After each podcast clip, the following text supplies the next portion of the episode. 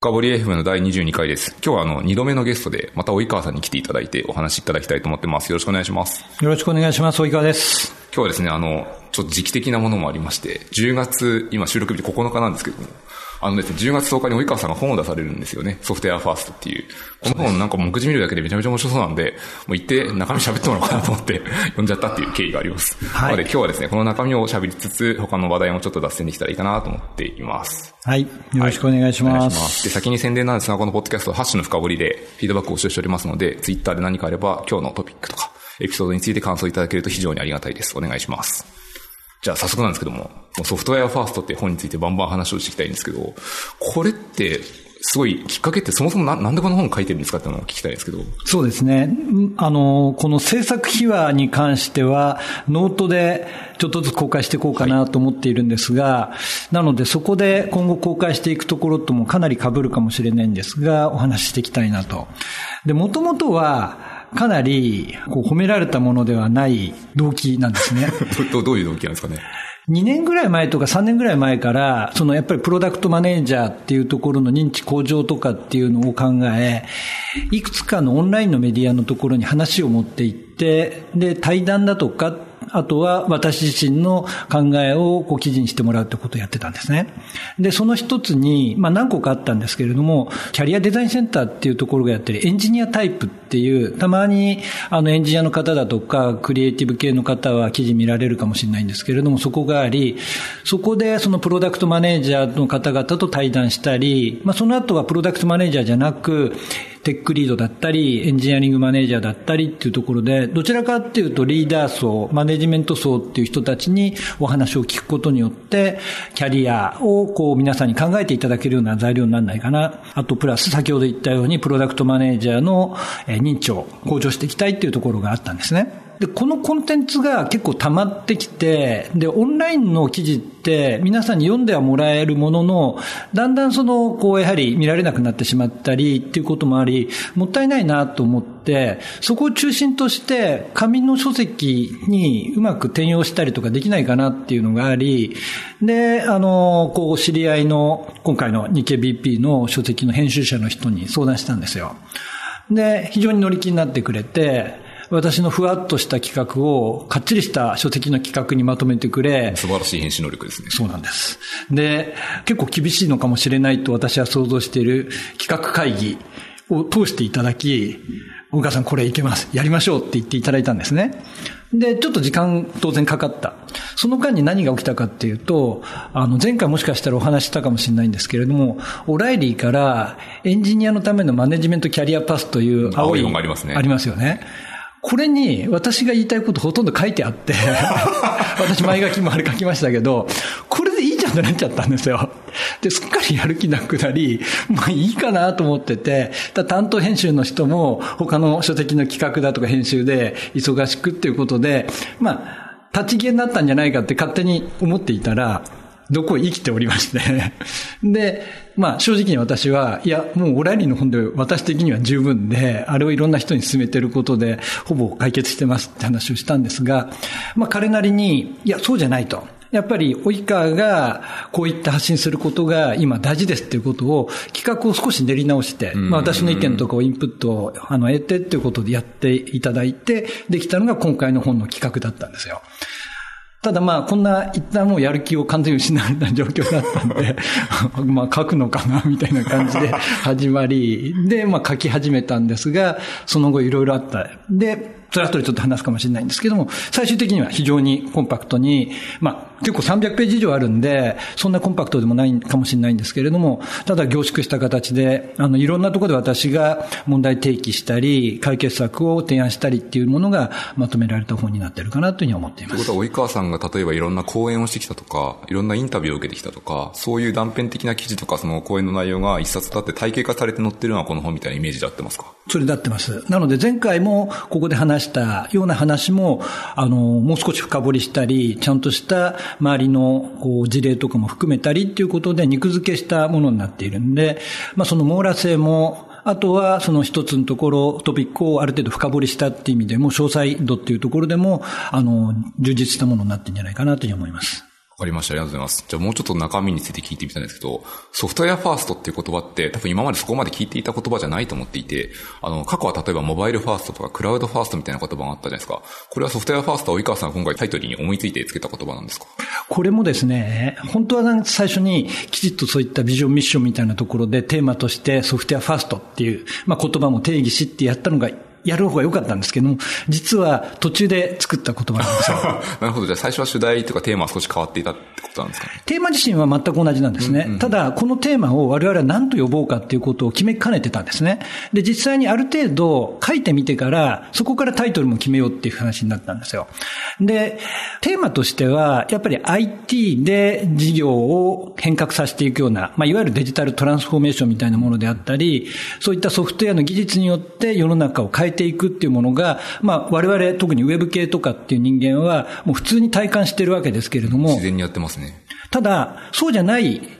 業界もたくさんあったわけですね。でもそこもやはり変わっていかなきゃいけないっていうところの一貫したテーマがあって、それを訴求したいと。ただ、本の中でも書いてあるんですけども、デジタルトランスフォーメーションっていう流行り言葉に一括りにされるのが私はとても嫌だったんで、絶対このタイトルはつけれないでくれっていうことだけは言って。DX の一応タイトルっていう、あ、もう一応なくはなかったんですね。なくはなかったんですけど、真っ先に却下だし、私のそこら辺の、こう、何でしょう。心、気持ち分かっている編集者も、最初からこれ多分ダメでしょっていう感じで、候補にも入れたか入れないかっていう感じだったんですね。で、他いろいろある中で、まあ何が刺さるかっていうことの中で、このソフトウェアファーストっていうのを選ばさせていただいたっていう形ですね。で、先ほどのなんとかファーストっていうところとの対比っていうか、のも本の中でご紹介し、紹介してるんですけれども、モバイルファーストって、まあどういうものかっていうと、デスクトップがあってモバイルがあって、で、だんだんとデスクトップよりもモバイルの方が重要になり、トラフィックが逆転したっていうのが、もう2000年後半から2010年ぐらいにかけてあったわけですけれども、その時に、モバイルを最初に作りましょう、モバイル向けを最初に作りましょうって意味のファーストっていうのがそこにはあったと。ただ、順番っていう話だけではなくて、モバイルを重要視した時のものづくりの考え方っていうのが、本当の一番のコアの部分だったと思うんですよ。で、例えば、Google がもう数年前から言い出した AI ファーストっていうのも、これがむしろこのソフトウェアファーストに近いかなと思っていて、AI ファーストって AI から作るわけじゃないじゃないですか。うん我々そこら辺も十分知っていて、そもそもデータをどうやって集めようか大量のデータから機械学習とか使いますね。そうですよね。だからまずデータをどっから集めるかっていうところの話があり、集めたデータを泥臭い前処理をしなきゃいけないっていうところもあり、で、AI の部分っていうものがやっと学習モデルができっていうのがあるけれども、実際使えるものにするためには AI 以外のものを全部揃えない限りは AI が活用できないと。ただその AI って言われているものを活用できたならば、その全体のサービスっていうものが大きく化けるっていうものですよね。ソフトウェアも同じだと思っていて、ソフトウェアが全てでは全然ないし、ソフトウェアが大半を占めてるわけでもないものってのは世の中にまだまだたくさんあると。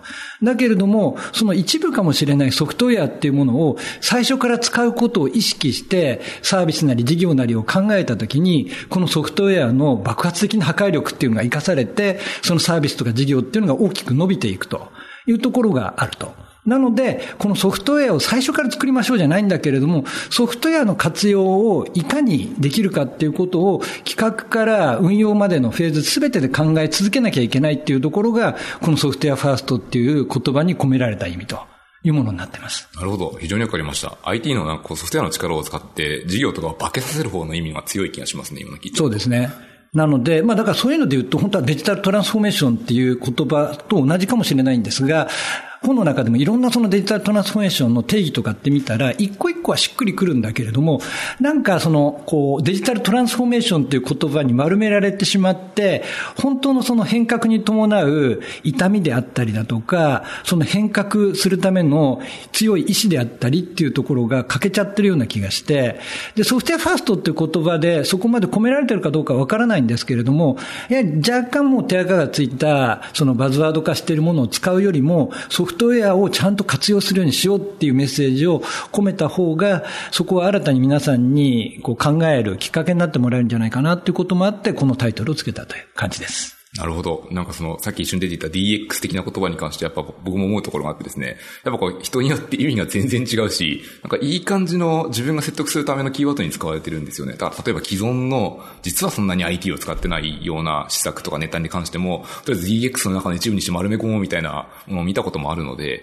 やはりこう、ここはどちらかというと新しい言葉でバシッと定義してもらった方が、私としてはなんかありがたいというか、読み手からすると嬉しい気持ちはありますね。あの、ソフトウェアにしてもファーストにしても、もちろんカタカナで英語であるけれども、比較的日本人には理解しやすい部分があるかなと。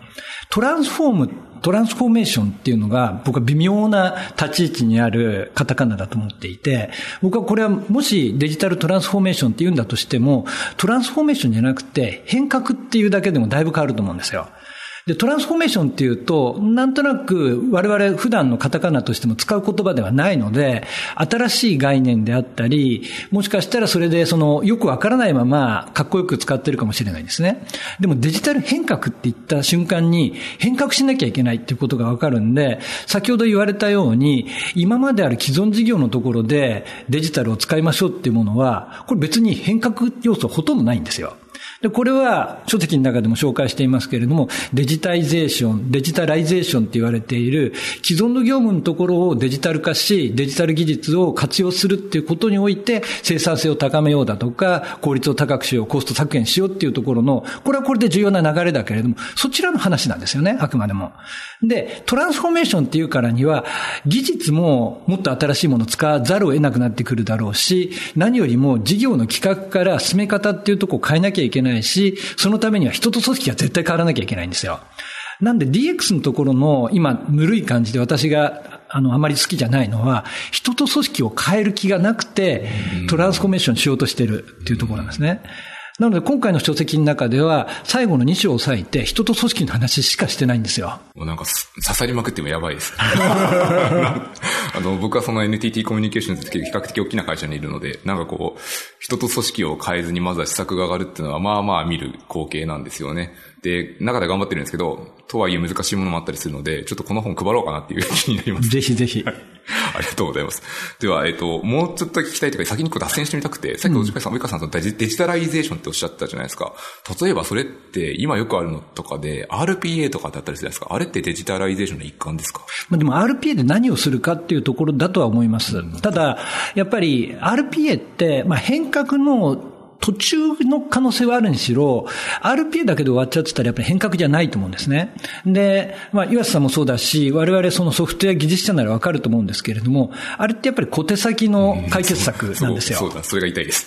で、本来ならば、バック、後ろにあるシステム自身を変えた方がいいだろうし。そこに API を生やすとか。そうです。で、あとは、そこのビジネスオペレーション自身を変える方が良かったり、ロジックを変えた方が良かったりっていうことをするまでのそのショートタームのこう、アドホックなソリューションとして使うっていうことならばいいんだけれども、まあ、あれが最終回になってしまってはいけないと思うんですね。だから RPA はあくまでもやっぱり、そのつなぎの部分の解決策って考える方がいいんじゃないかなと思いますね。そうですね。僕もなんかそれがいいと思っていて、もし個人的に良ければ、その RPA で IT の良さに気づいていただいて、あ、これもっとドラスティックにいけるじゃんって上の人が気づいてくれると、一つのきっかけとしてはすごいいいかなっていう気はしますね。それはでもその通りで、やっぱり先ほど言った、その、こう、パスとしてデジタイゼーション、デジタタライゼーションっていうところの、そのデジタル技術を組織の中において根付かせるっていうところの、このパスが一つあるわけですね。で、もう一つは、ちょっと斜めになる、そもそも変革をしなきゃいけないっていうところがある。で、ちょっとなかなかちょっと図解しながらじゃないと難しいんで、ぜひ皆さん本を買ってほしいんですけれども、この斜め右上の方にいきなり変革をするっていうことは、まあ一番下の、例えばデジタイゼーションでさえ、まだ途中の組織にとってはすごい難しいんですね。これは、石器時代からいきなり21世紀に、あの、タイムワープした人みたいなことをやんなきゃいけないんですね。普通のだから、第一次産業革命をし、第二次産業革命をしっていうことをやっていかなきゃいけないっていう状況があると。ただ、その中でも比較的ショートカットできる道筋があるはずであり、そこに RPA っていう位置づけはあり得るのかなと思ってると。なので、おっしゃる通り、RPA なり、そのデジタライゼーション、デジタライゼーションというところで、すぐに業務に効果があるっていうことを見たならば、皆さんは、まあ、その IT 以外、IT 系じゃない職種の人たちっていうのは、IT 技術のやはり凄さっていうことを体感することにより、ここに対して投資をするべきだ。自分たちもそれに対してもう少し学ぶべきであるということが、だんだん分かってくるという意味では、あの、有効な手段であるかなとは思いますね。それ、もうすごく早く気づいてほしくてですね。RPA って、まあ、小手先っちゃ小手先で、あれ多分地獄が将来待ってるはずで、結構 UI とか GUI とかに依存するじゃないですか。だから多分あれ保守運用が最後は地獄になるはずで、ちょっと UI 変わったら全部壊れるはずなんですよね。あれってある意味こう昔にセレニムとかでみんな頑張っていて、辛かったことを今もうちょっと業務寄りなことでやってるようなイメージもあったりするので、ぜひあの早めに気づいていただいて、早めに正しい道に行く人が増えるといいかなっていうふうに個人的には思います。あれをね、その、えっと、なんか黒歴史を知っている人っていうのも、歴史の一証人的に我々の世代かもうちょい下まで大丈夫かもしれないけどいるんですよ。で、本当は書籍の中でもそこの話を書いてたんですね。あの実は IT 業界の歴史っていうところで3万字ぐらい書いたのを 今回全部捨てたんですけれども。めちゃめちゃもったいないじゃないですか。これ、だからノートで公開するかもしれないんですけれども、まあなんかなんで消したかっていうと、まあそもそもペルソナを後で考えたときにちょっとペルソナ、今回これ実は技術書じゃなくて一応ビジネス書の立て付けになってるんですね。で、その人たちには響かないっていうところがあったり、若い世代にはなんかお年寄りが昔話してるみたいに思われる本はよどうだろうということで、一つ削ったところがあるんですけれども、で、えっと、その昔の歴史って何かっていうと、ちょうど私が社会人になってしばらくした頃っていうのが、まあ、90年代初めぐらいって考えると、まあ、今と同じ中で若干あって、プログラミングは、その専門職じゃない人でもできるようにしようっていう、ノンプログラミングだったり、ビジュアルプログラミングみたいな流れがあり、当時それは 4GL、第4世代言語って呼ばれていたり、エンドユーザーコンピューティングってていう EUC って言われてたものなんですね。で、そういったものっていうのは RPA と、まあ、若干発想は似てるんだけれども、ビジュアルでこう組み立てることにより動くものっていうのがあって、で、そういったものが、もう一般社員が山ほどそういったものをたくさん作るわけですよ。でもそれっていうのがきちっと保守管理されない形になってしまったんで、それがあるがゆえに負債化してしまって、システム自身アップグレードできなくなると。で、そういった 4GL だとか EUC のツールっていうのも、必ずしも大手ベンダーが作ったものばかりでもなく、まあその後もちゃんとどっかに買収されて生き残ったものもあれば、数年経ってなくなっちゃったものとかもあるわけですね。で、それで山ほどアプリを書いてた場合、そのアプリにロックインされてしまうことになって、進化が止まっちゃってるっていうのをたくさん見てきてるわけですよ。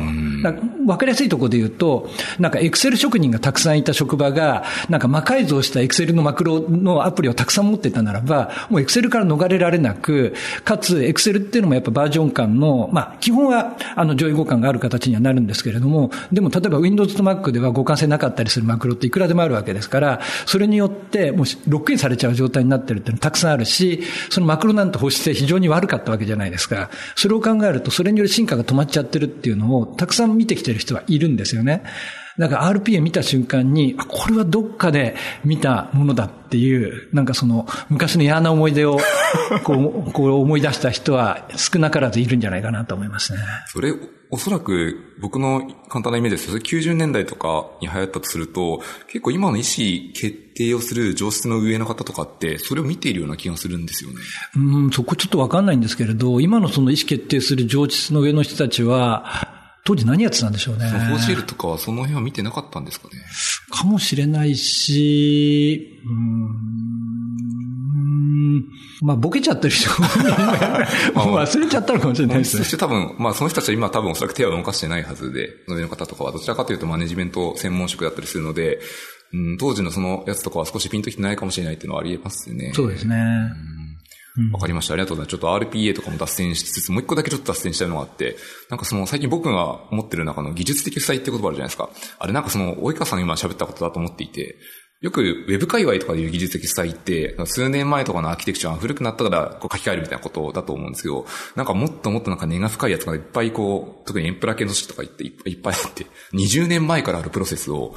10年前ぐらいのシステムからずっと保守して使ってるみたいなやつがあって、あれ本当に技術的負債があって、しかもこう、主にベンダーに外注して出したりするので、直そうと思っても、ブラックボックスにもなってるし、仕様もわかんないし、直すのすんごい大変なんですよ。あれこそ本当のこう、やばい技術的負債だと思っていて、ああいうのって解き明かすっていうか直していくのってどういう手段を皆さんするんですかね？王道のパターンとかあったりするんですかね？いや、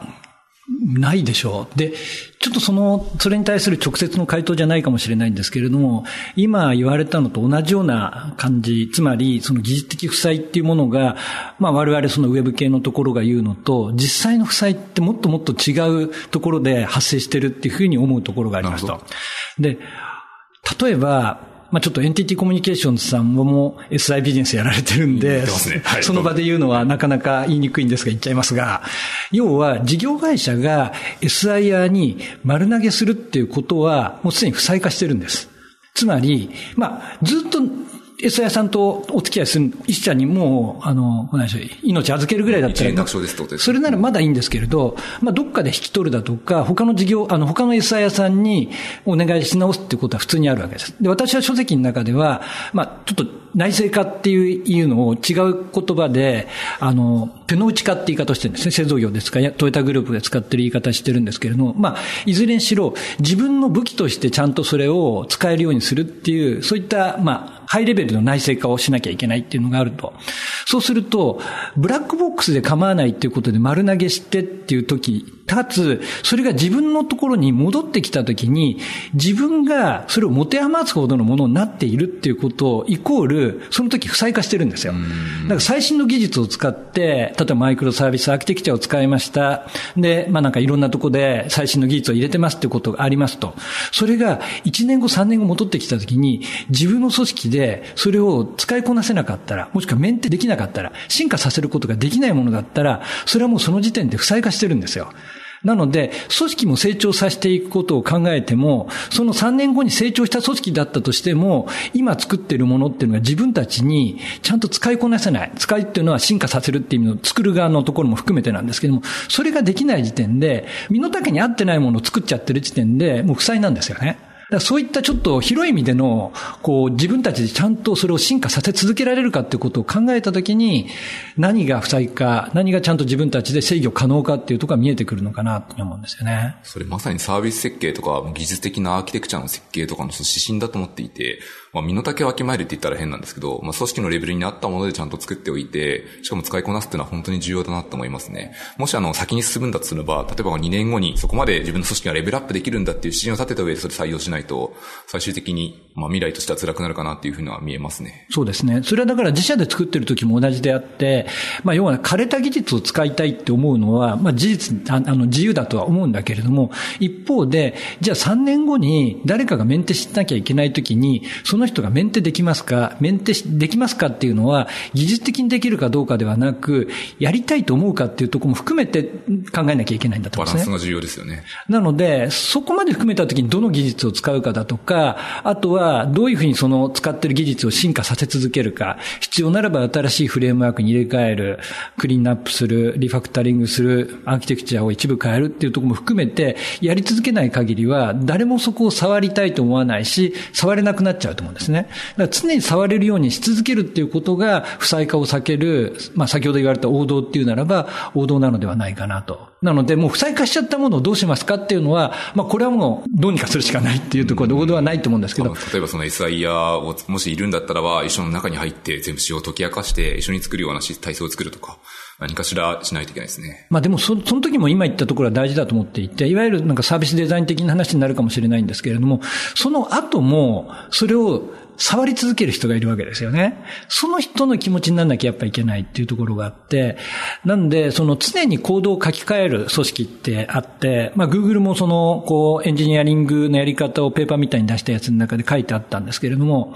で、僕はその中にいるときはそういった理由があることあまり理解してなかったんですけれども、要は、あるコードベースがありますと。で、ベテランの人がいて、その人たちで基本的に作りました。何人の方から残っていますと。で、そこに、まあ新人でもいいし、他の部署から移動してきた人人でも転職してきた人でもいいんですけれども、そこを書いていき、あの、一緒に直しますって言っても、その人は自分が作ったものってオーナーシップの意識を持てないんですよね。基本昔からいる彼が考えたものを、後から入ってきた新参者がお手伝いしてますって形になると。でも、やはり新しい技術に切り替えていくだとか、いろいろリファクタリングしていくっていうことで、どんどんどんどん書き換わっていくと同時に、自分が書いたコードベースが増えていくわけじゃないですか。そうすると自分が作ったものっていう、まあそういったモチベーションになるんですよ。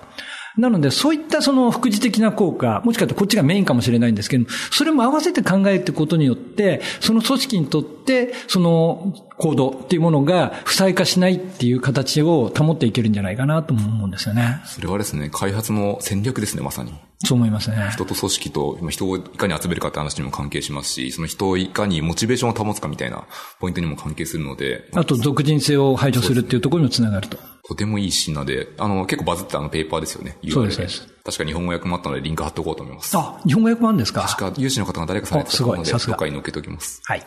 じゃあちょっと本の方に戻ろうと 思います。えっ、と、最初に話をしたのはソフトウェアファーストとはみたいな話をしたんですけど、あの本はえっ、と、1章から、えっ、と、5章でしたよね。そうです。5章まである中で、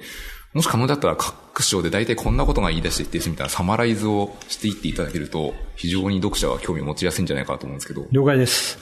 まあ、最初の章がソフトウェアファーストっていう章になっていますと。で、ここでそのソフトウェアファーストとはって言われている先ほどご紹介したところを最後に定義してご紹介して終わってるんですけれども、その前のところで何を書いてるかっていうと、まあ、一例っていうところなんだけども、その典型的な最近その IT によって社会がどう変わってるかっていうところの紹介をしています。で、我々やっぱりウェブ業界にいる人とかっていうのはもう結構知ってる話なんですけれども、すべての産業がサービス産業化していくくっていうようなところの事例だとか、そのためにどういったような技術なり仕組みが使われているかっていうところを概略的に紹介しているものなんですね。で、まあ、その、こう、音楽業界みたいなところっていうのが、昔はカセットテープレを使っていたものから CD になり、それがだんだんネットの方になり、かつサブスクリプションになりっていう形で、まあ、所有ではなくて体験に移ってきているっていうところの話だとか、そこをどういう技術が支えたかっていう話。で、かつそういったサービス化するものを作作るときには、どういったような作り方、その事業企画から開発の仕方をしてるかっていうところの、そういった、まあ我々にとっては当たり前かもしれないんですけれども、そういったのをエピソード交えて紹介しているのが第一章。なるほど。じゃあ結構現代サービスとかがどうやって作られているかっていうところを、どちらかというとその、これビジネス書だとお聞きしたので、例えばこうビジネス側サイドに企画とか、まあ、経営とか考えている人たちに伝えるっていう、現在のやり方を伝えるってことも第一章ってことですね。その通りです。なるほど。第二章はどんな感じなんですか？第二章が、タイトルだけ言うと、IT ネットの20年戦争に負けた日本の課題と巧妙っていうふうになっています。うんうん、結構、すごいタイトルだなと思いました。まあ、私の仮説で一部、あの、ファクトベースのデータも入れたんですけれども、まあ私が社会人になってから、まあ日本はずっと負け続け、負けてるってるかって言っちゃ悔しいんですけれども、外資だったんで、米国と日本とか中国と日本とかっていうのを嫌でも意識することがずっと多かったんですね。そうすると日本だけが進化せずに他国が進化したっていう状況は、まあ皆さんご存知の通りだと思うんです。平成を振り返った時にも、例えばその時価総額50位の中に日本が何社あって、今だと1社トヨタしか入ってないみたいなものは、いやでももうたくさん雑誌とかに取り上げられたんですね。で、そういうのの理由は何だろうっていうのはいろいろあると思うんですけれども、私はその IT 産業っていうもの自身が競争力を失ったことにもあると。で、その IT 産業の競争力が失ったところっていうのが、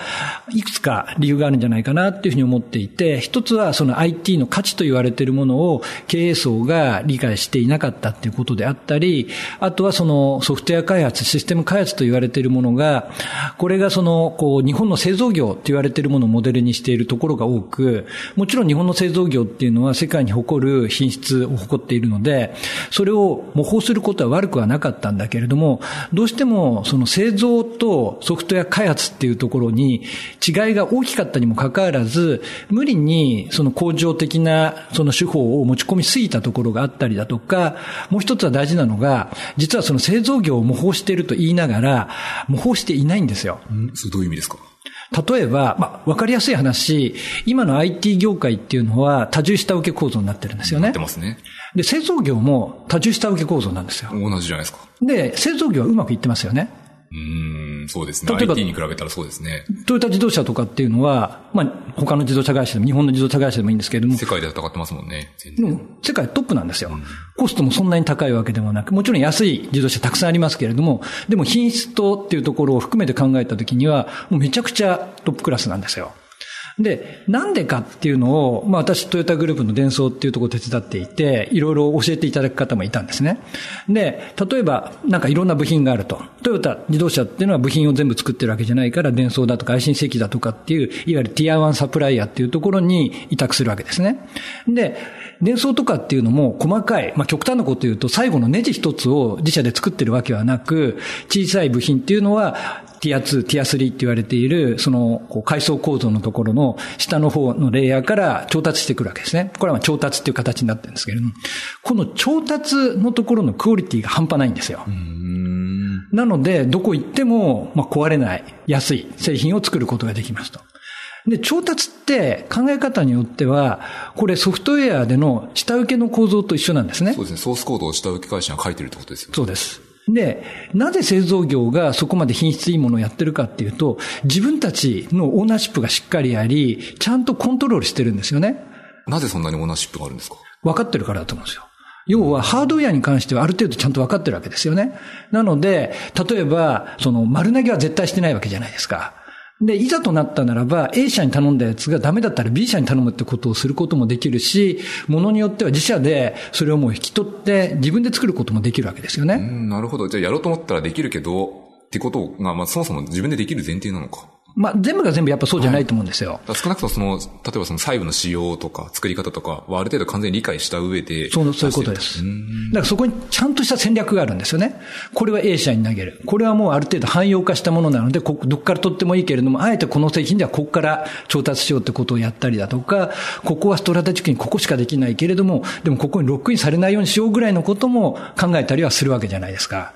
そういうのを含めていろんな車種に関して、もしくは部品に関してやれてるっていうところで、それを手の内化っていうふうにトヨタグループでは言う。ですね。なので、この手の内化ができてるかどうかってとこが大事なんだけれども、同じような多重下請け構造を業界行動としては模倣しながら、そういったような今言ったきちっとした戦略を持ち、意思を持ち、調達なり外部委託をしていないじゃないですか。これがだから形だけ真似したんだけれども、中を理解していないから、ブラックボックスとして良しとして丸投げするっていう構造につながってしまっていて、競争力が落ちてると思うんですね。なるほど。今ちょっと直感的に聞いて疑問が一個だけ浮かんだんですけど、例えばそのトヨタさんとかデンソーさんってもうティア1っていうかトップの方にいらっしゃるじゃないですか。すると、今3層ぐらい下のところとかのこともかなり分かってないといけなくて、上にいる人たちはものすごい綿密にこう、下のところまで詳細に理解してないといけなくて、凄まじいスキルなんじゃないかなっていうふうにまあでも本当に下の下まで見てるかどうかわからないんですけれども、はい、ただ、ああいったそのものづくりのところって、例えば技能オリンピックみたいなものがあって、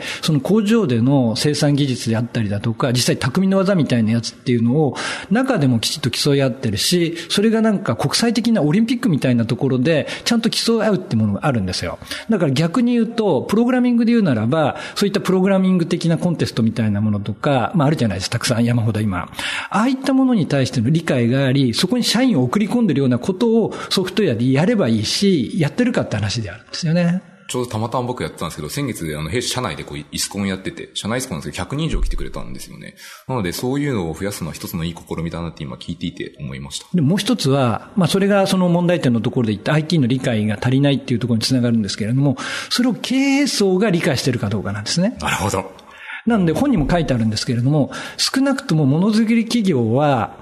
全員ソフトウェア開発の実習を受けさせるべきだと僕は思ってるんですよ。なぜかっていうと、製造業は新入社員に入った人でも、中途採用で入った人であっても、まあ全員か全員かわかんないし、あと会社によって違うかもしれないんですけれども、ただ多くの会社は工場実習を入れると思います。一週間なり、場合によっては一ヶ月とかって入れることが多いと思うんですね。新入社員だったらそのぐらいやると思うんですよ。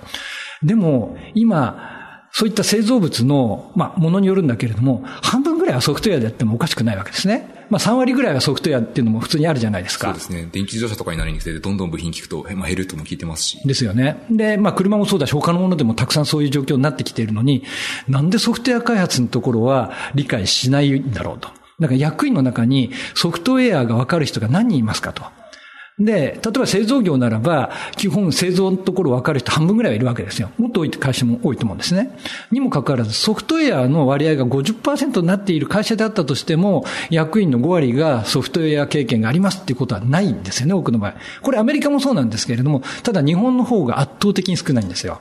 で、アメリカでも、その上場企業、かつ成長している企業っていうふうに絞っていくと、その技術がわかる役員の割合はどんどん増えていくんですね。うん、面白いもうスタッツですね、統計ですね。ちょっと疑問なんですけど、及川さんのおっしゃるソフトウェアがわかるってどういうレベルのことを言ってるんですか？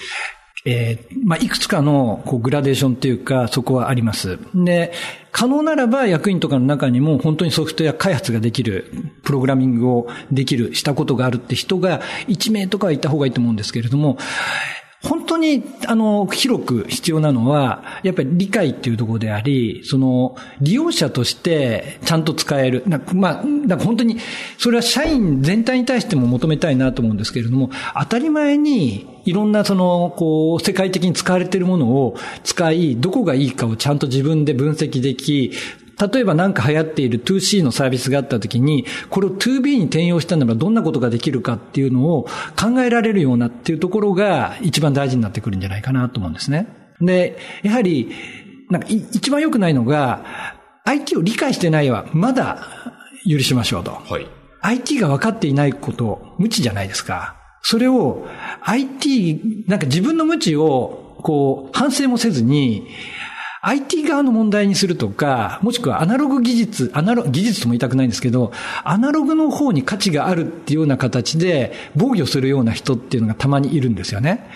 そうじゃないことがまず大事であると。まずソフトウェアをきちっと理解した上で、ソフトウェアに対しての可能性があることを理解するっていうところが第一歩。その次に、それ自身を自分が体験することにより、じゃあそれをどう活用できるかっていうことを自分自身にしてもそうだし、自社に対して、自分の事業に対して考えられるっていうのが次の段階であり、で、最後の段階の時には、開発の内容がわかるっていうところであると。なので、なんかいいものがあったとしても、技術のところに理解が足りないと、と、これをどのぐらいで作れるかっていうのは分からないんですね。なので、ある有名な 2C のサービスがあったとしますと、それを 2B に応用したらこんなことできるっていうのを思いついたとしたときに、ちゃちゃっと作ってよっていう感じで、半年もあれば3人で半年でできるでしょみたいに、軽く思ってしまうっていうことも起きうるわけなんで、いや、これは大体どのぐらいの難易度で、どのぐらいのコストが必要で、会社としても覚悟を持って投資しなきゃいけないかっていうところが分かってくれるっていうのが、やはり何人かは必要だと思うんですね。で、そのためには開発経験がある程度ないと難しいところもあるかなと思います。そうですね。今の話を聞いてると、結構、開発経験がないと、プラスセンスがないと、それってすぐ直感的に見積もりとか難易度とか理解できないような気がしていて、ま、よくある幹部向けの研修で、例えばこの Python のプログラミング入門しますみたいなのだと、そこまではなかなか気づかないじゃないですか。とすると、幹部とか、その経営層にはどういうものを教えたらいいんですか？私は、でも今言ったのその通りで、その社会人のプログラミング教育みたいなところを役員とかが受けるっていうこともあったりだとか、会社の中で研修である、こう、レベル以上の管理職は受けることっていうのをやることはあって、それはそれで悪くはないと思うんですね。やっぱりプログラムとかシステムがどう組まれるかっていうところは知っといた方がいいと思うんだけれども、まあそんなんでわかるほどソフトウェア開発とかシステムって甘くないんですよね。まあまあよくあるじゃないですか。私もちょっと関係しているところがあるんで、あの、あの、言い方気をつけなきゃいけないんだけれども、社会人で3ヶ月勉強して、で、その IT エンジニアとして転職可能みたいなやつっていうのは、まあ舐めるんじゃないっていう感じで、で、一番最初の突破口としてはいいと思うんだけれども、まあそれだけじゃないっていうところは我々知ってるわけですよ。なんで、下手に、えっと、それだけで全てを知った気になって意思決定し出す方が、かなり危ないとは思うんだけれども、一方で、まあそれはそこそこ理解した上で、大事なのは、やっぱり一緒に開発してる場を持ってるか、その、そこの近くにいるかなんですね。うん、なので、幹部がいるかってことですか？幹部もそうですし、まあ幹部、まあ、もっと言うと、周りにどういう人がいるかなんです。ちょっと脱線す、脱線します。いいです、いいです。ちょっと一瞬脱線するのが、今、経営者が、日本の経営者が IT を理解していない、IT に投資できないっていう、もしくは IT を理解してないっていうのを軽視してることが多いんですね。で、それはなぜかっていうと、お友達が悪いと私は最近思い始めてるんです、仮説として。で、経営者って、経営者同士、あの、会食したりだとか、仕事上の付き合いあったりっていうことで、いろいろ意見交換だとか。そうですね。外向きも役割がありますからね。ありますよね。で、普通に、こう、会食したりするのどんどんやってほしいなと思うんですけど、例えば、まあ、もうすぐ上場しますっていう企業があったとしますと。で、メンターとなっている、もう一部上場の人がいて、なんか大学時代の先輩後輩でとかっていろいろ教えてもらってるとかっていう関係普通にあるじゃないですか。同窓のこの人がどっかの役員でよく相談してんですよ。よく聞きます。で、その相談先の人が、まあ基本 IT 音痴なんですよ。大体日本の場合は。そうすると IT 音痴の人に相談しても、その IT 投資のところに対してこうするべきなんて言わないわけですね。そうすると、その上場の一部企業の役員さんなり、社長さんが使っているどっかの SI を紹介されて、うちもここと20年やってるから、ここに頼むと全部いいようにやってくれるよって言われて、はい、そうですかっていう形になっちゃったりすることが多かったりするんですよ。で、今までは、まあ DX じゃないから、まあ普通に業務の効率化みたいなとこならば、まあ高い金かもしれないけれども、そこが事業の生死をこう分けるわけでもないんで、どうにかなってたんですよ。IT 以外のところで工夫することによって、ちゃんと会社っていうのは成長して差別化もできたんだけれども、どんどん IT によって差別化する世界になった時に、まあそこと同じことやっても無理だし、大体その一部上場で先輩で意見聞いてたその会社自身が、まあそういった DX 的な IT 活用ができてなくて、世界的な競争力を失って、やばい状態になっていることが多いわけですね。で、その先輩の言うこと聞いてても仕方ないんですよ。なので、まあ日本ではは数少ないんだけれども、経営者の中でも相手をちゃんと分かってる人と話すと多分だいぶ変わってくると思うんですよね。どういう友達だすごい難しい問題ですね。それ、僕名前出しちゃうと、もう、もう本人の前でもこの間あのクロスっていう、あのクロスパーティーってあの、はい、やってます、大阪市のやつのところで、まあなんか最後のパネルディスカッションに引っ張り出されちゃったから、あの言ってもいいと思うんですけれども、桜インターネットの田中さんいるじゃないですか。はい。で、まあ、彼はその、もう一部上場の今、あの、経営者になっているんだけれども、まあ、ずっと、あの、普通にエンジニアやっていてっていう形で、彼もやっぱり、その経営者仲間っていうので会食することがあるっていうのを対談した時に教えてくれたんですよ。で、その時に、やっぱり、その会食相手の相談するような方々っていうのは、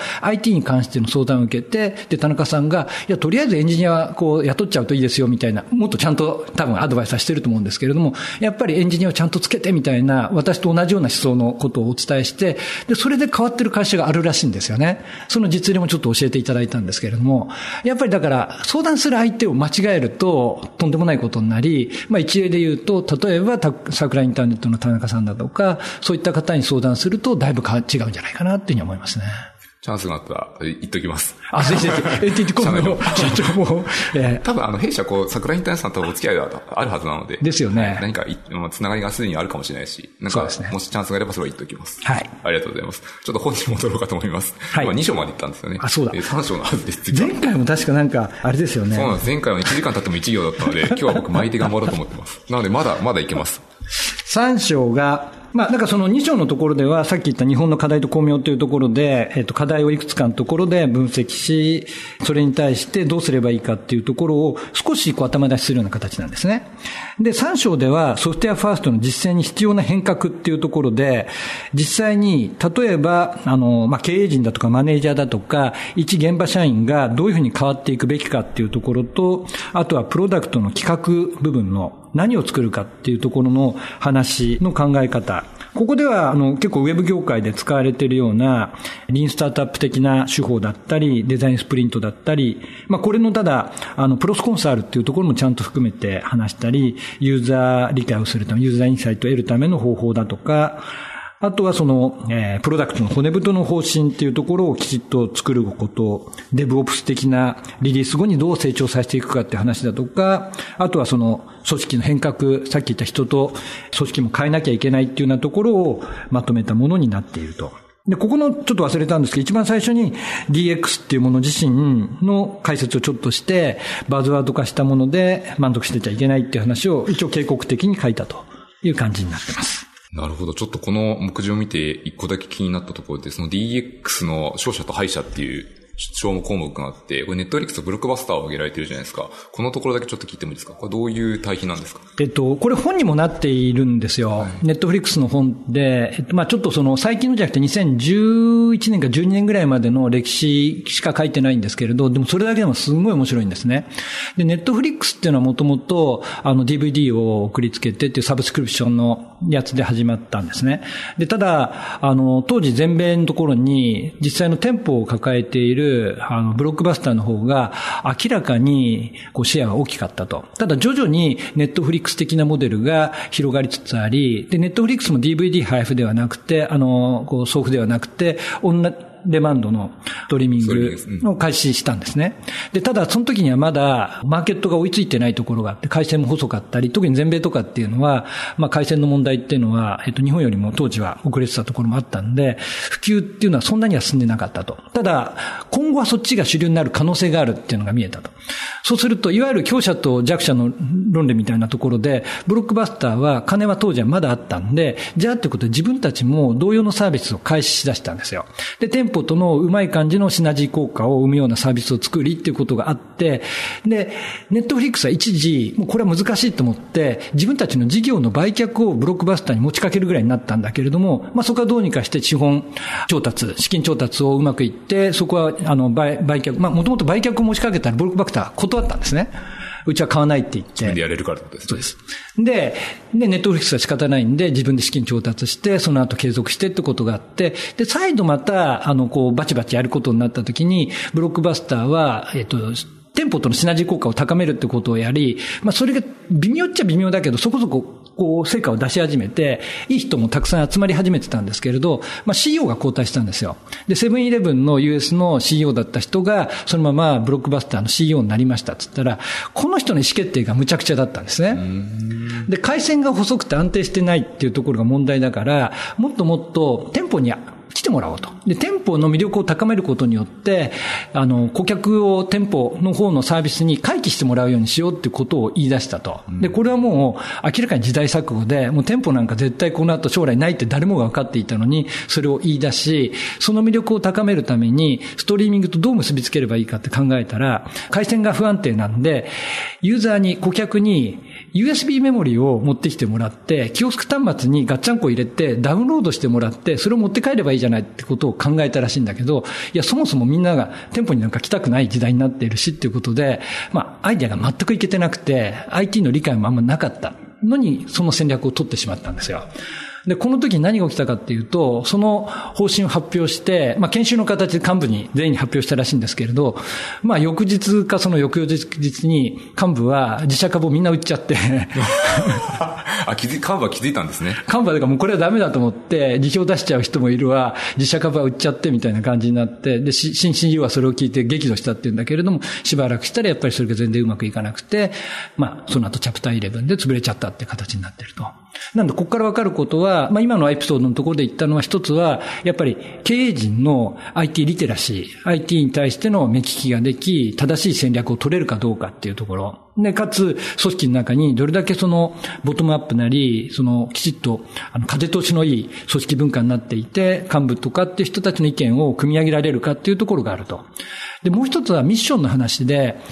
そのネットフリックスは特に今そうなんですけれども、もともと別にビデオのオンデマンドをやりたかったわけじゃないですよね。DVD のサブスクリプションやったりと。で、彼らは世界一エンターテインメントを追求する会社にしたいっていうところがミッションとして持っていて、なので今コンテンツ制作までやり始めてるっていうところがあるわけじゃないですか。だから似たような、まあ、ネットフリックスとほぼ対抗のものいくつも出てるけれども、やっぱり頭一つ抜きに出ているところっていうのは、そこのミッションに対しての追求、熱意であったり、あとはそのコンテンツ制作までやり出してるっていうところの、やっぱ一歩先を先んじるっていうところにミッションが非常に大事であると。なんで手段としてそれは郵送するっていうものから始まったりだとか、ビデオのストリーミングをやるとかもあったけれども、コンテンツを作るようになり、何をやるようになりっていうところの一番変わらずに持ち続けているものっていうのはエンターテイメントとして世界トップになりたいっていうところだと思うんですよね。だからね、ここではその技術っていうのはどんどんどんどん変わっていくけれども、変わらないものっていうのは、このミッション的なものである。何を成し遂げたいかと思うところであると。この二つがその二つの会社の、えっ、ー、と、精神を分けたっていうところかなというふうに思いますね。明暗を分けたところか。今の三つのところめちゃめちゃ面白いですし、例えばその二つ目におっしゃっていた風通しの良さみたいな話って、多分 日本だと今年は多分セブンペインが近いような気がしますね。ああ、私ちょっと名前を出さなかったんですが。言っちゃいました。まあでもその通りですね。大丈夫じゃないかな。うん。そうそう。でも本当にそうだと思います。セブンペイに限らず、なんか、ちょっと私は自信ないんで、実アプリ名出す。まあ、一時私ツイッターで思いっきりディスってたあるサービスがあるんですけれども。知ってる人は知っております。ええ。まあ、ああいうのが、本当にもそれは非常に大事であり、許しちゃいけないんですよ。言って悪いけれども。で、あれが我々の基準にどんどんなっていくんです。某、あんな有名な、なんか、元国営企業みたいなところが、あれをやっていて、ユーザーが我慢してるんだから、まあ、IT はこんなもんだよねと思っちゃいけないんですよ。世界的に見て、世界でもひどいなやつは山ほどありますよ。でもクソはクソって言って、本当にいいものってのはどんどん高みを目指していくじゃないですか。これを社会も目指さなきゃいけないし、会社も目指さなきゃいけないんですよね。だからこれはもう仕方ないようだとか、例えば、まあ今言った会社にしても、上の方は技術わかんないのは、トップの方に技術をそこまで求めても無理だよって。そんなことはなく、あの会社は技術の会社なんだから、トップの人間が技術を語んなきゃいけないわけですよね。だからそこをなんか甘やかしちゃいけないって言い方するのは大変失礼だけれども、我々はちゃんんと高い基準を持ち、その高い基準を満たすようなところを使うようにしたりだとか、常に要求し続けていくっていうことはし続けなきゃいけないんじゃないかなっていうふうに思うんですよね。また脱線しちゃいたいんですけど、例えばその、あの会社って言ったらわからないです。ちょっとおこがましいんですけど、技術を分かっている経営層とか幹部を増やしたいと思った時に、多分、分かってる人も社内には結構いるはずなんですよ。特に若者とかで、こう、どう書いていて手を動かしていくことがあって結構分かると思うんですよね。の人たちはどういう行動をすると、一番上の人たちに届くんですかねこれはもう私常に言ってるんですけれども、まあ、最後の最後はやめちゃえばいいと思うんです。あ、前回もおっしゃってましたね。はい、本当に、だからそれの繰り返しになるんですけれども、若い人たちは会社と心中する必要ないんですね。基本的にはその方々の高いパッションと高いスキルというものを活かしきれる会社に移っていけばいいというところがまずあると。ただ、それを武器にして、会社の中で変えようっていう努力すればいいと思うんですね。辞める気で変えるってやつですね。そうです、そうです。だから本当に前と同じなんですけれども、辞める気で変え、まあ本当に変わらない会社はたくさんあるんだけれども、変わる会社もたくさんあると思うんですよ。みんなやっぱり、なんかうちの会社はトップダウンで全てが決まり、若手の中堅の俺が言うことなんて聞いてくれないと思っていて、まあそういう領域もたくさんあると思うんだけれども、なんかいろんな会社の人聞いてると、いや、そう思ってるだけでなんで言わないの？あ、確かに言うことさえ考えませんでしたっていう形に自分がもう萎縮しちゃってるケースの方が多い気がするんですね。だから組織自身がもう硬直化してっていうのは事実かもしれないんだけれども、硬直化してしまってるっていうふうにもう勝手にイメージづけて自分で行動を起こしてないっていうケースもたくさんあると思うんですよ。だからもう退職願を書き、もう転職先も自分のなんかその知り合いの会社とかにいつでもおいでって言われる状態になって、それで会社を変えてみようっていうことを行動を起こしてみるっていうことはやって面白いんじゃないかなと思いますね。多分2回目でも同じ話でやってたんで、3回目も出るんじゃないかって気がして でも今おっしゃるところで実はその、なんか僕前回の収録からで、私だけじゃないんですけど、結構いいことがあって、辞める気で変えるってすごいいい話だなと思って、僕は結構すごい共感というか一番刺さったんですよね。やってみようと思って、例えば一つやってるのは、社員と幹部で対話するみたいな、例えば Google だと TGIF っていうイベントがあったりするじゃないですか。全社員対話総会みたいなやつですよね。あれなんかやったらいいなと思っていて、なんか自分の社内でも始まったんですよね。例えばこの総務の人事の一番偉い人と、計画の一番偉い人と、社員100人以上がこう囲んで、ひたすら議論するみたいな場を持つようになったので、まあ、まだまだこう、やってみればできるし、まあ、皆さんもこうやってない企業とかもリスナーの方もいらっしゃると思うので、なんかやり始めると意外に皆さん聞いてくれるし、まだまだ目があるかなっていうふうには思いますね。いや、そうなんですよ。で、その時に、あの、もちろん行動を起こすんだけども、その行動を起こす中もいろんなやり方はあると思うんです。工夫してほしいなと思って、それも書籍に書いてあるんですけれど、技術者ならば、自分でなんか作って見せちゃう方が早いと思うんですね。うんうん、で、もし本当に全く身動き取れないぐらい忙しいんだったら、ちょっとその会社は、まあ難しいと思うんだけども、まあ大体今働き方改革云々もあるから、余白はでき始めてると思うんです。余裕はでき始めてると思うんですね。で、さっきの流れで言うと、いきなりそのトランスフォーム的なところをやるのは難しかったとしても、目の周りにはおそらくそういう会社は非効率の嵐だと思うんですよ。山ほど宝の山の効率化できるところがあると思うので、そこを簡単になんか作ってみるってことをやっちゃうといいと思ってるんですね。で、この本の中でも紹介しているのが、例えば、まあ、コムさんがどうかわかんないんですけれども、まあ、いろんな、まあ、昔でいう ASP なものだったりとか、SARS みたいなのを使っていることはありますと。で、全部が全部いけてるもんじゃないと思うんですね。で、使いにくいところがあったりすると思うんですよ。で、よーく中をリバースエンジニアがしてみると、ここに HTTP で、このポスト送りゃいいとか、なんかそういうのって絶対あるじゃないですか。すね、そうすると結果返ってくると。ククロームの普通に開発コンソール見ればわかりますからね。ですよね。だからそういうところで見ちゃって、リバースエンンジニアリングして、な、このなんか REST っぽい API で、これを叩くとこれが返ってくるって分かったら、そのダッサい UI なんか使わないで、自分でスラックのボットからそこになんか送れるようにしちゃえばいいんですよね。で、それを作ったら、これやると、もう、あの、ここでめんどくさいやつを全部スキップして、この、あの、このボットにこれ話しかければ、もうこれできますよっていうのを作って、社内に広めちゃったりすると、まあ、スラック使ってる前提なんで、スラックじゃなくてもいいんですよ。社内に使ってるなんか他のでもいいエクセルのマクロで組んでも構わないしと。それやった途端に、あ、IT 面白いね、IT の可能性あるねっていうに気づいてくれる周りの仲間が増えるし、もしかしたらそれが経営層に届くかもしれないしと。なんで、他にもいくつもあると思うんですけど、技術の凄さだとか、技術を活用することによって、事業はこう変わるっていうことを見せれる手段っていくらでもあると思うんですね。それをこういろいろやってみるといいんじゃないかなっていうふうに思うんですよ。確かにソフトウェアエンジニアはまあ普段やってる仕事の炎上でいろんな改善ができたりするわけなので、それで力を見せていくっていうのはやっぱ説得しやすいですよね。その通りですね。わかりました。ありがとうございます。はい。次行きます。4章ですね。はい。4章が、それが早速、あの、人の話ですね。今までのところにも、少しずつ、その人の話っていうのを散りばめていたんですけども、4章、5章っていうところが、もう人と組織の話のところにフォーカスしたものになってます。で、4章が組織側の方で、これからの強い開発組織を考えるということで、まあ、開発の外部委託っていうのが、まあ、今、基本事業会社としては多いと思うんですけれども、それを、まあ、内性化、もしくはさっき言った手の内化ってするのはどういうふうにするべきかっていうところの話。で、あとは実際に開発組織の中っていうのはどういうような職種が必要かっていうところで、まあこれはあくまでも一つのモデルケースっていう形で紹介してるんですけれども、エンジニアがいて、エンジニアマネージャーがいて、えー、プロダクトマネージャーがいて、その周りにデザイナーだとかいろんな職種があるような形っていうのが望ましい姿ですと。これをまずテンプレート的に考えて、自社の組織をちゃんとデザインしましょうというような話をしていますと。で、あとは、まあ、これ基本その、こう、今のウェブ系の企業で内製化されている組織といういうよりは、事業会社でこれからきちっと内製化も含めて IT 組織を確立したい、確立し直したいっていうところに向けてのものなので、そういった技術職、エンジニアの採用をどうすればいいかというところのアドバイスをしているというのが4章になります。続いて、関連で5章も多分説明していただいた方がいいですね。はい。で、5章は、その、そういったような組織において、個人としてはどういった技術系のキャリアを積んでいくべきかというところの話を書いてまして、一番最初は一般的なキャリア形成で、T 字型人間っていう話があると思うんですけれども、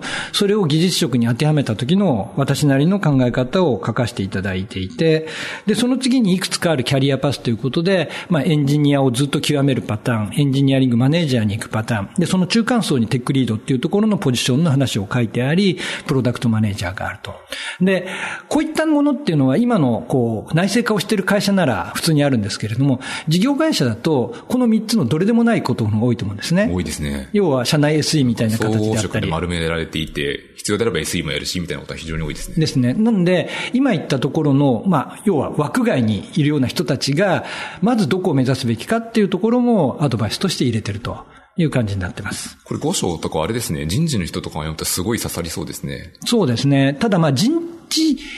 任せにはしないでほしいっていうのも中に書いてあって、結局組織を作るのは、やっぱりそのプロダクトを作りたいと思っている人たちが、組織もどうあるべきかっていうところは主体性を持って取り組んでもらうべきであり、人事の人っていうのはそのサポート役に徹する方が正しいなと思うんですね。なるほど。それは確かにすごい共感するときがあって、で、かつ、うん、もうちょっと言うとですね、大井川さんに個質問したいことを思い出しちゃったんですけど、組織を変えるっていうか、こう、もっともっといい組織に変えたいって時に、こう、組織の中に、帰ろうって言っても難しいと思うんで、やっぱみんなにオーナーシップを持ってもらうといいと思うんですよね。その全社員とかに。組織に対するオーナーシップをどうやって持たせるのかって結構悩んでいて、例えばなんだろうな、毎月何らかの対話会をとかをして、幹部含めですね。で、その組織に対する問題点の改善をすると、自分の声が伝わって組織が改善とか進むと思いますし、なんか、いろんなやり方があると思うんですけど、組織に対するオーナーシップを高めるってどうしたらいいんですかね？まあでも組織とか、組織とコミュニティと一緒だと思ってるんですね。で、コミュニティもそうなんですけれど、これって誰かが決めたところの、に、その人たち、その人が決めたルールの上に、えっ、ー、と、振る舞ってるだけではなく、自分たちの振る舞いそのものが、コミュニティのデザイン、その体系に変わっていくっていうところがある。まあ生態系みたいなもんじゃないですか。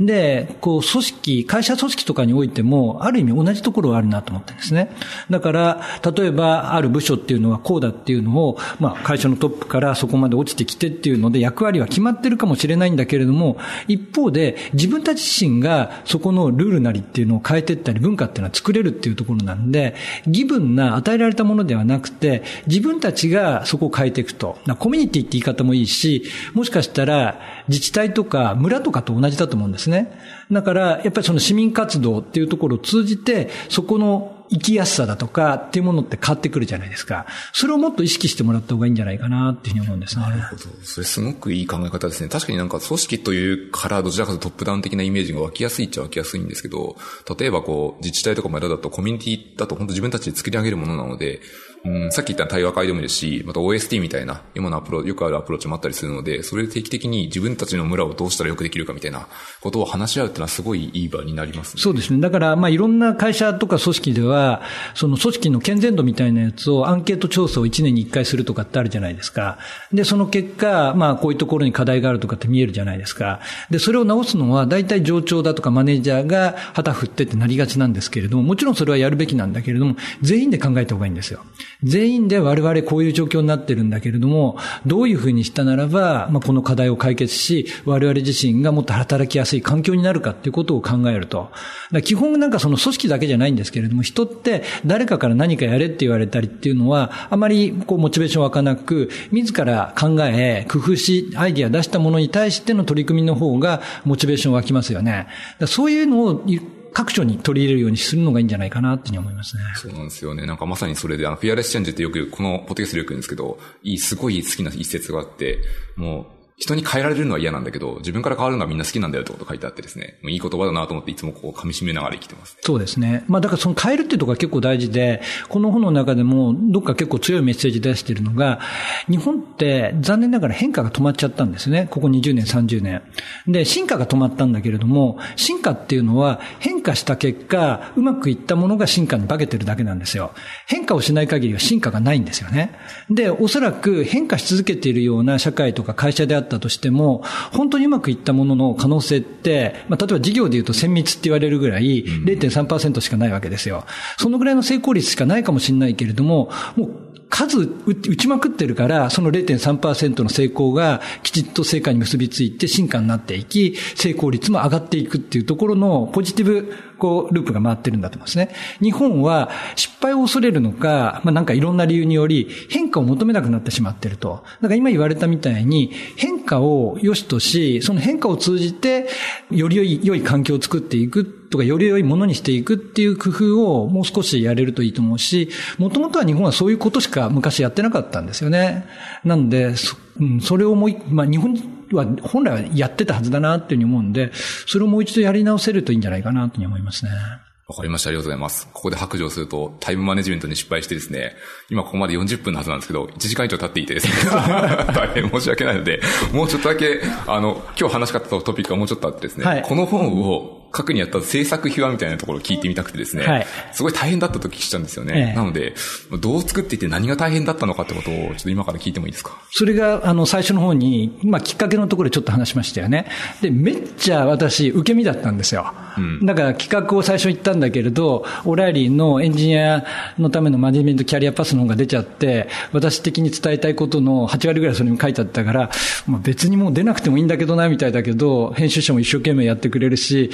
これを出すのが日本にとっていいことだとか、出せば売れますよって言ってくれるから、まあやるかっていう感じだったんですね。で、一応企画とかも一緒に考え、こう、承諾とかも考えたんだけど、どっか自分の中で自分ごとじゃなかったんですね。オーナーシップがないやつですね。もう完全に私がよく言っている受託のエンジニアが、この一行一行のコードが何に使われるかも考えることもなく、編集者が立てた企画通り、ここ何時以内でこの内容を書いてください。いつまでに。はい、つってひたすら書き、終わりました。次何番やりますかじゃあここの章のここ、次はお願いします。じゃないですか、それをやってって、で、たくさん書いたんだけれども、これ繋ぎ合わせて本になるのかなとかって思ってた。そうですね。及川さんが散々ディスってたやつですよね。その通りなんです。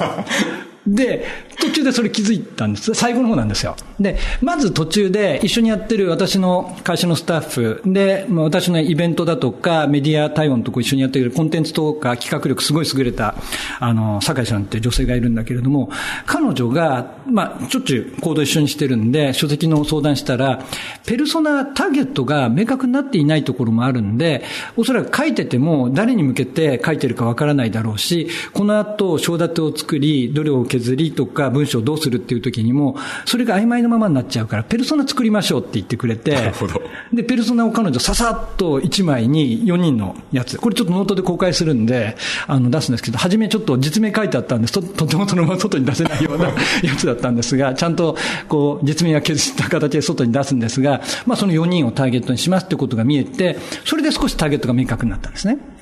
で、ただ、最後の方結構そのスケジュール語に縛られて、あんまりそれ意識しなくなっちゃったんですけど、途中からやっぱり書いてて、この技術用語をどう考えても、今回ビジビジネス書にしてるんで、これ書いてもこの人にこの用語伝わんないですって話だとか、そもそも若い人もターゲットにしたんで、その、なんか例えばソニーのウォークマンの話は、まあ一応入れたんですけれども、他にも昔話がたくさん散りばめられてた時に、これこの人たち生まれてないですよね、みたいな話になった時に、どうしようってことで、もう一度ペルソナに戻って、で、いろいろなものを捨てるとかって始めたんですよ。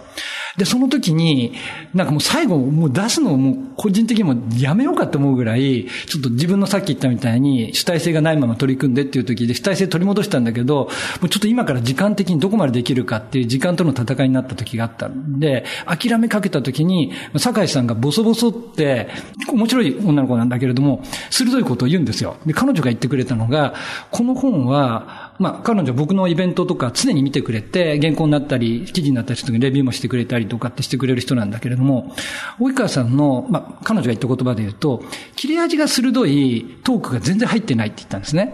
で、多少面白おかしく、皮肉もたくさん交えながら、すごい熱量で語りかけてる。で、まあ僕、体型的にもそんな太ってないじゃないですか。どっちかとスリムじゃないですか。こういったものがなく、デブッチョのおっさんが、なんか長ったらしい話をしてるみたいなってことを言って、全然及川さんの分身になってないって言ってくれたんですね。やっぱり書籍、僕は別にこれで儲けたいわけじゃなくて、やっぱり自分の今までいろんなところで話したやつを一個にまとめて、これを読んで、まあみんなが考えるきっかけになってくれればいいっていうところがある意味で言うと、分身なわけですよ。その時に分身になってない本はダメだと思って、もうこれも削ろうとか、この切り口ダメだっていうところを、まあ彼女もいろいろ出してくれたし、僕のもう一人の友人もいろんなアドバイスくれたんだけれども、それでもう一回作り直した形になってるんですね。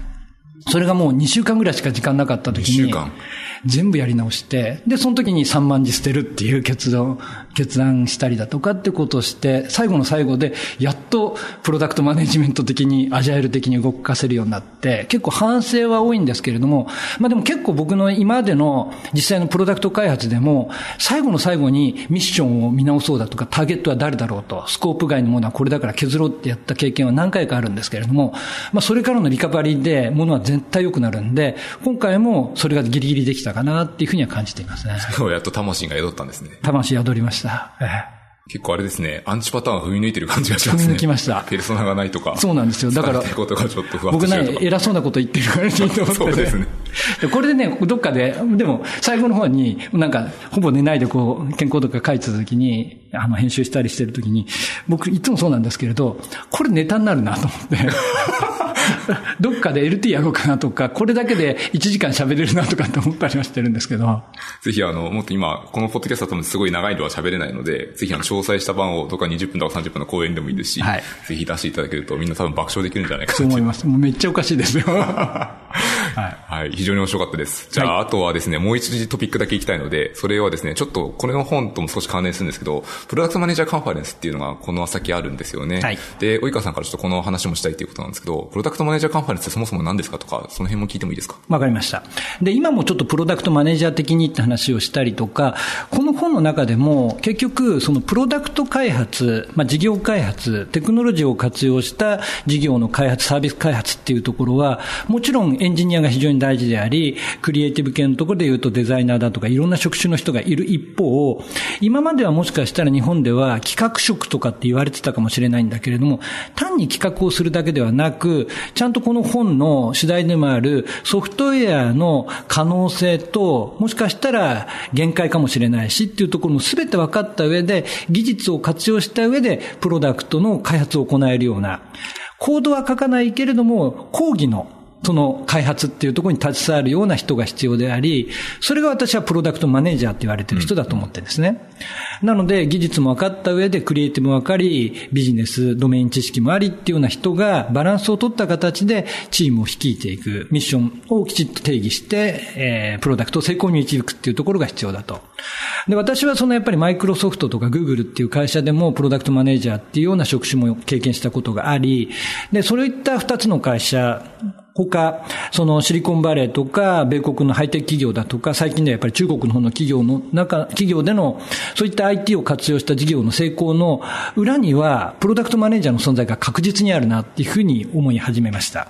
で、それが Google 辞めた時ぐらいなんですけれども、その時になんか同じように思っている人が日本にもいて、そういった方々と有志が集まり、プロダクトマネージャーカンファレンスっていう形で、プロダクトマネージャーの認知向上と情報交換と成長を共に支え合うような、そういった場を作ろうっていうことで開始したのがプロダクトマネージャーカンファレンスになっていて、今年が4年目になるというものになっています。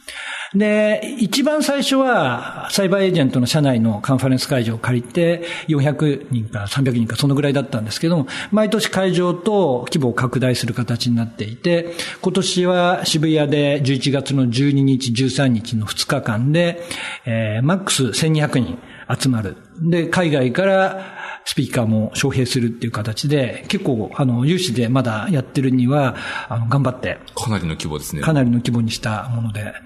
やっています。それはまだまだチケットは買えるものなんですか？まだ全然買えます。1200人で、まだ、まだ全然大丈夫ですね。で、価格も去年とほぼ同じにしていて、で、すごいんですよ。2日間で、えっと、ランチ付きで、1日目の懇親会も込みで、えっと、今8000かな、税金込みで9000円ぐらいになってんだっけ？そのぐらいだったと思います。あ今見たんですが、早割りで8800円ですね。ですね。めっちゃ安いですね。そうなんです。なので、これはぜひ来てほしいなと。で、もう、あの、一部もう公開し始めてるんですけれども、スピーカーで、あの、インスパイアードっていうプロダクトマネージャーの教科書みたいな本があって、で、その著者ですね。と、あとは、えっと、ズーム。あの、ウェブ会議アプリの。そう、ウェブ会議の、ズームの CIO が来てくれることになっていて、彼が話します。で、他にはちょっとまだ公開してないんですけれども、もう一人、欧州の方からあるスタートアップ、まあそこそこ名前が知れ始めているところのプロダクトのトップの方に来てもらえることになっていて、で、あとは日本人もたくさんもちろん。話してもらう。で、今まではシングルセッションだった、シングルトラックだったんですね。今回マルチトラックにする形になってるんで、まあ興味あるところに行っていただけるし、まあそのスピーカーの方さえ許可いただければ、すべての、えっ、と、動画は撮っておき、参加者には見ていただけるようになってるんで、複数同時に見たい時であったとしても、後から視聴できるような形は用意しようかなというふうに思っています。ちなみにちょっとこれも素朴な疑問が一つあってですね、僕カンファレンスに行くと、セッション出るのも楽しいんですけど、人と話すのがもっと楽しくなっちゃう時は結構あって、例えばこう、廊下とかで喋れる場とかは結構あったりするんですか？あります。今回、その、えっと、渋谷の、あ、名前ななんて書いてあります、会場。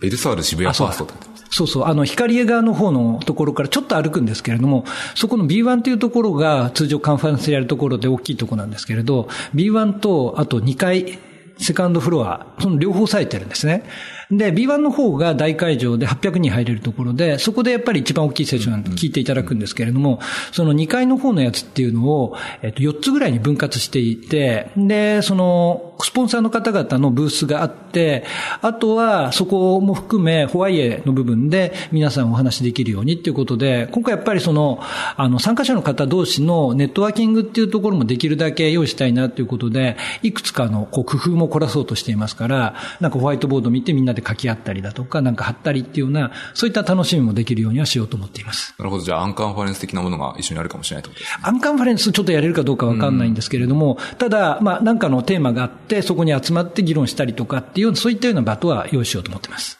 なるほど。よくわかりました。ありがとうございます。これはあれですね。プロダクトマネージャーだったらまず行くとすごい楽しそうですね。楽しいと思います。プロダクトマネージャーじゃなくても楽しそうですね。まあそうなんですよ。だからやっぱりプロダクトマネージャーってこの本の中でもそうですし、私の自説でもあるんだけど、ちょっとこう、二つダブルスタンダード的なこと言っちゃうと思うんですけれども、プロダクトマネージャーっていう職種は絶対に用意した方がいいっていうふうには思っていて、というのは、こういった認知されてない時に、その役割っていう形でふわっとしてしまうと、まあそれを全うしようとする、コミフルコミットしようとする人がなかなか生まれにくいし、組織の中でそういったような役割の重要性っていうものが認知されにくいっていうところがあるんで、きちっとフルコミットする人を職種として定義した方がいいというふうに思うと。で、やっぱりこれっていうのはのは、時に、そのプロダクトマネージャーとしての意思決定と、他の職種の時の意思決定っていうものが相反してトレードオフが発生するときに、同じ人がやってしまうのは難しいんですよね。なので、プロダクトマネージャーっていうのは、その中で最終決定するっていうところの立場としてあった方がいいと思います。ただ一方、プロダクトマネージャーっていうのは、実は全員がプロダクトマネージャーであることが正しいっていうものがあると。なので、えっと、常にプロダクトの成功、ユーザーに対してどういう価値を提供できるかっていうことは、プロダクトマネージャーという職種の人だけが考えるのではなくて、エンジニアもデザイナーも営業もマーケティングも全員が考えるってことをやるべきであると。そういう意味で言うと、今回のプロダクトマネージャーカンファレンスっていうのは、全職種の人が来てもらっても参考になることが多いはずであるというふうに思いますね。まさに今のこと思ったその後者の方で、結局こう、プロダクト作るって全員絡むので、特にその中でも中心となるプロダクトマネージャーはどんなことを考えているとか、世の中の事例でこういうことの役割を果たしているんだってことを、周囲の人が理解した方が、実際のプロダクト開発はスムーズに進みそうだなっていうのが思ったので、いろんな人が行ったらいいんじゃないかなって今思いました。そうですね。で、実際に話す人も UX 系の人もそこそこ入って、デザイナーの人にも話してもらいますし、経営者に近い人に話してもらうとか、あとは役員でのテクノロジー担当の人に話してもらうとかっていうのもあるんで、いろんなレイヤーでいろんな職種の人がプロダクト開発について考えられるんじゃないかなと思います。ね。わかりました。ありがとうございます。はい。ちょっといい時間になったので、そろそろ今日もこれで締めたいと思うんですけど、まあ、先に、えっと、宣伝をしておくと、このポッドキャストは橋の深掘りでフィードバックを募集してますので、もし何かあれば、またぜひツイッターに書いていただけると大変ありがたいですというのと、まあ、及川さん今すでにちょっとプロダクトマネージャーカンファレンスの宣伝をしてるんですけど、他に何か言いたいこととか宣伝とかあれば何かありますか？今日なんでこんなところでっていうのを今更話してもいいですか？皆さんどこで私は話しているか。あ、でも、前、前もそうか。まあ、NTT コミュニケーションズにいるわけですけれども、ね、こんな真っ昼間にたまたま時間が空きましたと。で、あのーちょっとその10月から NTT コミュニケーションズさんのお手伝いをするようになって、その合間にいますと。で、今日はその、えー、と全20人のプロダクトマネージャー的な仕事をしている人も含むプロダクトマネージャーの人とワンワンをするという初日で、午前中4人、午後2人、6人と、で、この後またさらに3人と会うところの間がぽっかりとタイムスロットが空いたんで、この収録をしているという感じで、で、なんかやっぱり、プロダクトマネージャーってちょっと今の話の延長になるんですけれど、組織によって人によって全然やることが違い、これはこれ正しいんですけれど、まあ、コムさんも事業が多角化してるから、話聞いてると、まあ面白くてしょうがないし、かつ、なんかもう宝の山だなっていう感じがしていて、まあ皆さんのお役にも立ってるかもしれないんですけれど、やっぱり私こういうので、あの、すごい役得だなと思うのが、そこで一緒に考えることによって、自分もなんか、まあ一瞬だけれども、同じ立場になって、その課題解決をしているような感じになれて、自分の学びも大きいなっていうので、めちゃくちゃ今楽しい感じです。ですか？私としては大変ありがたい限りですね。はい。じゃあまた引き続きよろしくお願いします。はい。はい。そんな感じです。どうもありがとうございました。はい、どうもありがとうございました。